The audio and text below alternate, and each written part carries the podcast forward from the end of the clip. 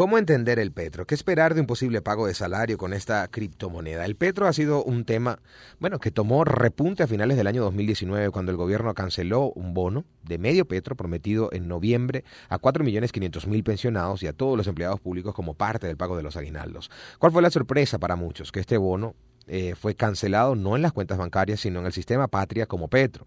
Existe la posibilidad de que el pago de los salarios sean cancelados desde Petro, es decir, que esta, este criptoactivo, como algunos lo denominan, pues termine de ser incorporado en eh, la gestión pública de nuestro país. ¿Cuál es la viabilidad de un escenario como este? De ser así, ¿qué establece la ley? ¿Estarán los venezolanos y comercios del país preparados para utilizar esta nueva forma de pago? ¿Qué tan positivo eh, resulta esta, esta situación, sobre todo cuando algunos analistas señalan que precisamente el pago de este petro es una de las razones por la que se repunta o repuntó el dólar en nuestro país. Ese es nuestro tema el día de hoy. En contexto, un espacio para analizar la noticia y su entorno. Desglosamos los hechos para comprender la complejidad informativa de nuestro país. 12 y 20 minutos del mediodía. Bueno, a esta hora saludamos además a quienes van a comenzar a escucharnos en nuestra modalidad podcast. Recuerde que a partir de este año 2020 los contenidos de En Contexto van a ser publicados en las diversas plataformas de podcasting en el mundo entero, es decir, Spotify, iTunes, Stitcher, Anchor y para los que están en Venezuela vamos a tener presencia en YouTube porque sabemos que estas plataformas en nuestro país no terminan de calar o no tendrían el acceso regular como ocurre en nuestros países. Por eso saludamos a esta hora a quienes nos escuchen a través de estas plataformas. Con nosotros o al respecto vamos a hablar eh, en cabina de primera instancia. Está con nosotros Carlos Pimentel, abogado especialista en Derecho Laboral. Ya ha estado con nosotros acá. Carlos, ¿cómo estás? Bienvenido a Unión Radio Valencia. ¿Cómo andas? Un placer estar con ustedes acá de nuevo. Feliz año 2020, Carlos. A ver, cuéntanos, eh, ¿cuál es la viabilidad de esto, no? Porque entre líneas, en los discursos, nuevamente, o se mantiene allí latente la posibilidad de que el petro sea incorporado en la gestión pública, en las decisiones de Estado, por así decirlo, y vemos que ha traído, según los economistas, pues consecuencias negativas, ¿no? Sí, indudablemente. No, no soy economista, sin embargo, eh, la realidad que, golpea el sistema económico venezolano eh, es determinante desde el punto de vista negativo en, tratar de incorporar esta, este nuevo criptoactivo que no sabemos si es una no es una moneda, pero tampoco tiene las mismas características de criptoactivo de otras monedas, digamos, eh, a nivel mundial y eh, el adaptar eso a nuestro sistema eh, monetario nacional realmente no ha sido desde el punto de vista legal de la manera más apropiada. Toda vez que desde el, punto de vista constitucional se deben cuidar las formas. Y, y, al no cuidar estas formas, evidentemente lo que se va creando eh, desde el punto de vista jurídico carece de eh, las bases necesarias para que tenga una, eh, una aplicación desde el punto de vista de nuestro ordenamiento jurídico como debe ser. En, en otras palabras, eh, desde el punto de vista constitucional, de la constitución vigente, eh, nuestra moneda de curso legal es el bolívar, ¿no? Sin embargo, bueno, esto es un experimento que, que de por sí ya está sancionado desde el punto de vista internacional, entonces eh, al entrar eh, sin la regulación del Banco Central de Venezuela, que también es el organismo que desde el punto de vista constitucional es el que va de forma autónoma a imponer o establecer cómo se va a manejar todo el tema monetario en el sistema eh, jurídico actual venezolano no se hace de esa manera a través del Banco Central, sino que se crea esta superintendencia que es la SUNACRIP para eh, eh, tratar todo este tema de, la, de política Intentar darle como estructura, ¿no? Darle como, como esa posición. Pero desde el punto de vista económico sí lo podemos analizar a esta hora con Nelson Hospedales. Él es economista, especialista en criptomonedas y está con nosotros en la línea telefónica. Nelson, ¿cómo estás? Bienvenido a Unión Radio Valencia. Feliz año. Gracias, igualmente, feliz año. Muchas gracias por la invitación a este espacio. Y bueno, sí, definitivamente estaba escuchando al, al doctor especialista en lo que es la parte de, de, leyes y, este, claro, como manejo lo que es el tema de la criptomoneda, eh, ciertamente no es una criptomoneda, yo lo vengo diciendo, porque cuando hablamos de lo que es la parte de la criptomoneda se, se genera a través de lo que es la parte de la minería, este, por supuesto que lo que establece el precio es la oferta y la demanda, no lo establece lo que es eh, lo que es el gobierno nacional, es considerado un stablecoin, ¿ok? Stablecoin, lo que es la parte, lo que es la usualidad, lo que es la parte del petro, están parados por, por, varios, por, por cuatro componentes, o los recursos naturales renovables, como lo que es el petróleo, el diamante, el oro y lo que es el, el lo que es el gas. Entonces, partiendo de, esa premisa, por supuesto que se ha generado incertidumbre, porque se habló cuando se empezaron a, a darlo el, medio Petro a, los empleados públicos, eh, se habló de que esto podía ser través de lo que ya ustedes comentaron, lo que es la, el, portal de la página de la, de la,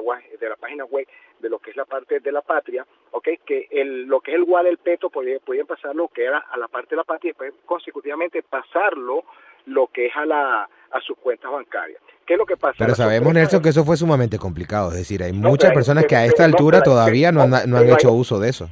Claro, pero es donde te voy a explicar específicamente, porque lo que pasa cuando nosotros, este, que somos los expertos de la parte de economía, también tenemos que meternos y averiguar por qué no está funcionando. Por supuesto, este, no se pudo hacer la operación, el que diga que realmente lo hizo no se puede hacer, pero entonces pase analizando otros pasos que tenían que establecerlo por una cotización mínima. Pero ¿qué es lo que pasa? Cuando hablamos de lo que es la parte de la criptomoneda, que también, este, que son, este, este, la función, la hace lo que es el blockchain, lo que es una cadena de bloques. Entonces, cuando uno participa, estoy hablando específicamente de lo que es la parte de la criptomoneda, cuando uno participa, es como nosotros decimos, un registro contable, lo que se, lo que se vende, lo que se oferta y lo que se manda. Aquí no, aquí no es totalmente transparente, es un key, es, es la llave, la llave nada más tiene el gobierno, tú no sabes quién está comprando y quién está vendiendo. Por supuesto que eso generó incertidumbre a los comerciantes, porque los comerciantes a través de la de, de la tramitación del video pago, ok, sistema del video pago, entonces ellos empezaron a vender las mercancías en lo que es la parte del petro, pero hoy en día ellos están totalmente eh, encerrados porque ese dinero se les prometió a ellos que después le iban a llevar lo que era a, a sus cuentas bancarias y por supuesto que se le han comunicado a de la zona que dicen que ellos tienen que hacer toda la comercialización, comercialización en petro. Entonces, eso hace que nuestra economía, como es muy dinámica, hace que entonces tenga un retroceso y eso hace a su vez que tenga un repunte, que hoy en día, viendo más o menos la cotización, está entre 87 mil y 85 mil, lo que es el paralelo. Entonces, eso hace que este cuando se, se está hablando de mandar lo que el, hacer el depósito, lo que es en la parte de de los servicios en Petro, por supuesto que eso va a tener un efecto totalmente negativo, porque todavía este, lo que es la población venezolana, los, las personas trabajadoras no están hasta un sistema que por supuesto que no ha tenido lo que es una reeducación, una insertación, lo que es un nuevo modelo, que no es un nuevo modelo económico. Esto realmente trae un desgaste más a nuestra economía venezolana y ya tenemos varios, varios años sufriendo de este desgaste y por supuesto que con este sistema implementado obligatoriamente, que realmente no termina de cuajar, no hay un basamento legal porque de repente inclusive con lo que es la devaluación de lo que es el Bolívar, de repente puedes acudir al mercado, bien sea al, mercado ICON, que es la ICI complementaria, o al mercado paralelo y podías resguardar lo que es parte de los bolívares en divisa, pero aquí totalmente estás aislado porque el petro no lo puedes comercializar. Se dice que también este, el petro a través de una plataforma, lo que es el ECHE, lo puedes comercializar y es totalmente falso. En la actualidad existen 1.735 ECHE, de las cuales muy minuciosamente he revisado 200, que son las más importantes, y no tienen ni siquiera el logo del petro. No es comercializable por el mismo sistema de que existe un bloqueo, no hay credibilidad en los mercados internacionales y por ende no se puede negociar esa, esa eh, lo, lo, que es el establecoin, el nombre establecoin, lo que es el petro para comercializar con otras criptomonedas que tienen realmente estabilidad. Y, y, triste cuando se te ofrece, Nelson, eso como una, como una alternativa realmente viable y positiva y la verdad es que es exactamente lo contrario. Nelson, gracias por atendernos la mañana de hoy. Un fuerte abrazo. Amigos, Nelson Hospedales, economista, especialista en criptomoneda. Vimos este ejemplo, ¿no? Ahorita en diciembre ya escuchabas, eh, seguimos con Carlos Pimentel, abogado especialista en Derecho Laboral con nosotros en cabina. Ahora, Carlos, eh, vimos este ejemplo, lo que ocurrió en diciembre, vimos un pago en Petro que al final, pues muchísima gente no pudo cobrarlo, nunca mucha gente no pudo eh, utilizarlo. Quienes lograron o recibieron, los comerciantes, pues ahora están allí como maniatados en, lo que va a ser el proceso de la transacción y más allá una incidencia pues sumamente negativa en el repunte del, del dólar en nuestro país. Pero se sigue diciendo que esto va a ser incorporado en la dinámica. ¿Qué tan viable lo ves tú, Carlos, desde el punto de vista eh, laboral en nuestro país que, por ejemplo, se llegue a pagarle a los trabajadores públicos en Petro, por ejemplo, o se le den bonificaciones a los trabajadores públicos en Petro? Sí, eh, desde el punto de vista del derecho constitucional y el derecho administrativo realmente eh, es una contradicción bien, bien fuerte para los, para los especialistas en derecho toda vez que una de las reglas claras de la, de, la democracia y de las libertades son los contrapesos en los distintos poderes públicos. Entonces, cuando tú tienes un, un, poder eh, constituyente legislando, usurpando funciones del poder legislativo, que es el poder natural, que, que del que debe emanar, eh, digamos, las leyes, que es una de las principales, no las únicas tareas de la Asamblea Nacional eh, legislando a, diestra y siniestra, sin ninguna, digamos, planificación, y más en, temas, digamos, económicos, se producen estas, estas situaciones que terminan afectando es al ciudadano, porque eh, realmente eh, no se hacen las cosas desde el amor, desde la planificación, sino desde, desde, un interés, digamos, este, más allá del, del, verdadero sentido del derecho, por ejemplo, hablando desde el punto de vista jurídico, que es crear certidumbre en la sociedad. El derecho está para eso, para tener reglas claras, eh, sanas, que nos permitan a nosotros, en este caso, en materia económica, eh, no, tener una, una, una, vida y un bienestar conforme lo establece nuestra Constitución. Pero para, para abordar el tema, eh, básicamente, en cuanto al salario,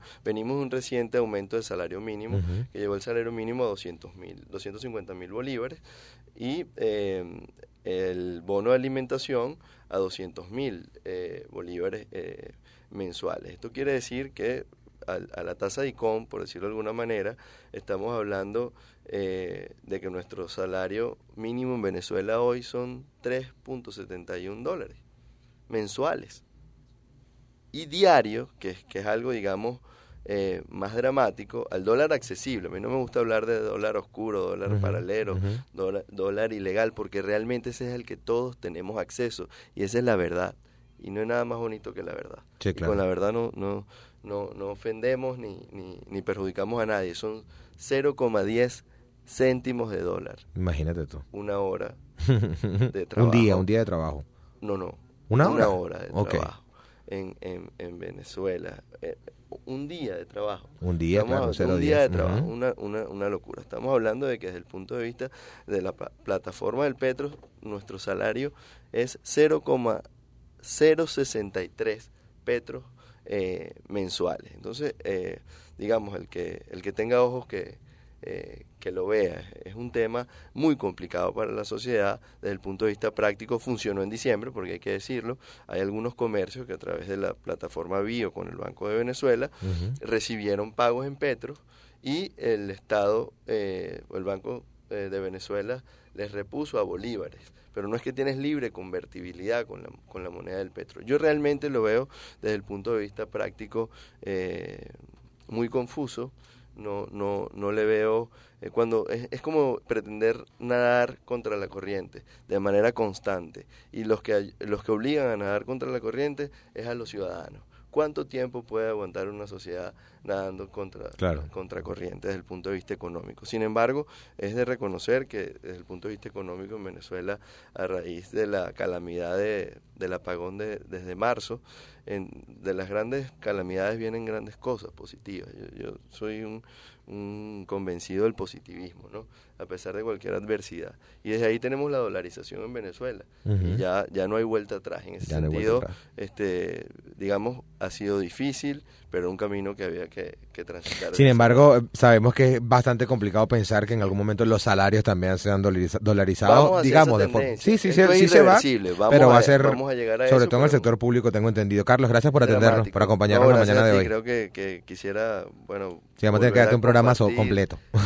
El tema, muy, muy agradecido, de verdad te felicito por tu trabajo. Gracias. A ti y a todo tu equipo, siempre eh, abordando aspectos eh, legales eh, interesantísimos y, y, que ayudan pues a, a, compartir digamos las opiniones eh, y la información, que en definitiva para eso están este tipo de medios. Te felicito por tu trabajo y Gracias, te Carlos. un gran año. Gracias. Amigos, Carlos Pimentel, abogado especialista en Derecho Laboral. Recuerden que estas informaciones, estos contenidos ahora los vamos a compartir en las diversas plataformas. Lo invito desde ya a entrar a arroba eh, Ricardo Grafe en Instagram, allí en el perfil de nuestra bio, en el link. Usted puede hacer clic y va a obtener el acceso directo a los diversos canales que vamos a estar eh, colocando para ustedes a su disposición. Estamos hablando de Spotify, iTunes, YouTube, también estamos en Stitcher, en En fin, la plataforma que usted desee para escuchar estos contenidos cuando usted lo desee. Dele follow, dele me gusta para que le lleguen las notificaciones cada vez que carguemos una nueva entrevista. Esa es la novedad para este año 2020. Cerramos este en contexto del día de hoy.